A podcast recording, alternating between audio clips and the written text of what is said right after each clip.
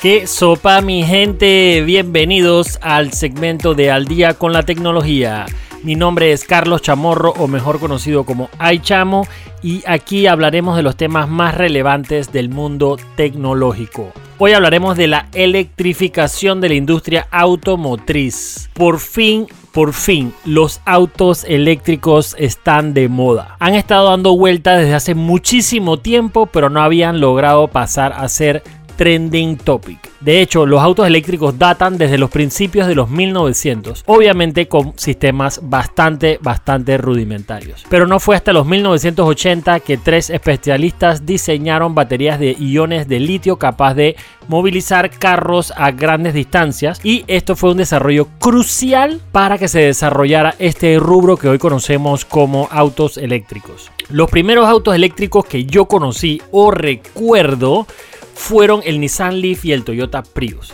Y por ahí, como en el 2008, el Tesla Roadster. Eran comprados por esos mega ultra conservadores amantes de la tierra que querían aportar su granito de arena para cuidarla y por los famosos beta testers que siempre quieren ser los primeros en probar cosas nuevas y no les importa un poco de incomodidad. De ahí, varias compañías han intentado hacer carros eléctricos, buscando ser innovadoras. Pero realmente el empuje que le metían a esta división no era ni el 1% del empuje que le metían a la división de autos de combustión. Los hacían, lo hacían simplemente para vender la idea de que estaban innovando. Ya que para sacar un proyecto tan revolucionario que cambie una industria tan grande como la automotriz por completo, tomaría muchísimo más que eso. Otro gran error que cometieron a mi juicio es que tratando de que los carros eléctricos de esos tiempos se vieran así todos futurísticos, el diseño terminaba siendo poco atractivo ya que no tomaban en cuenta nada de lo que el consumidor quería, haciendo el carro aún menos cotizado.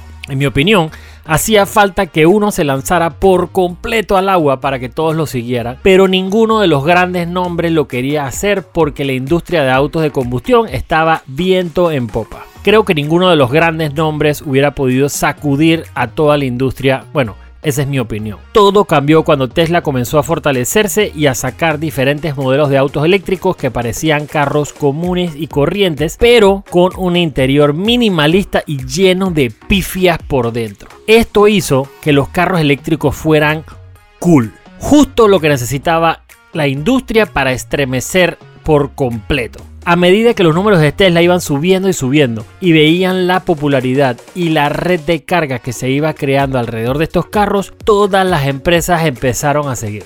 El 2021 fue un año increíble para los autos eléctricos. Toyota anunció más de 30 modelos nuevos de carros eléctricos. Marcas americanas anunciaron la electrificación de sus modelos más populares y marcas de autos nuevas saliendo de la nada, como Rivian, BYD y Lucid y muchas otras más.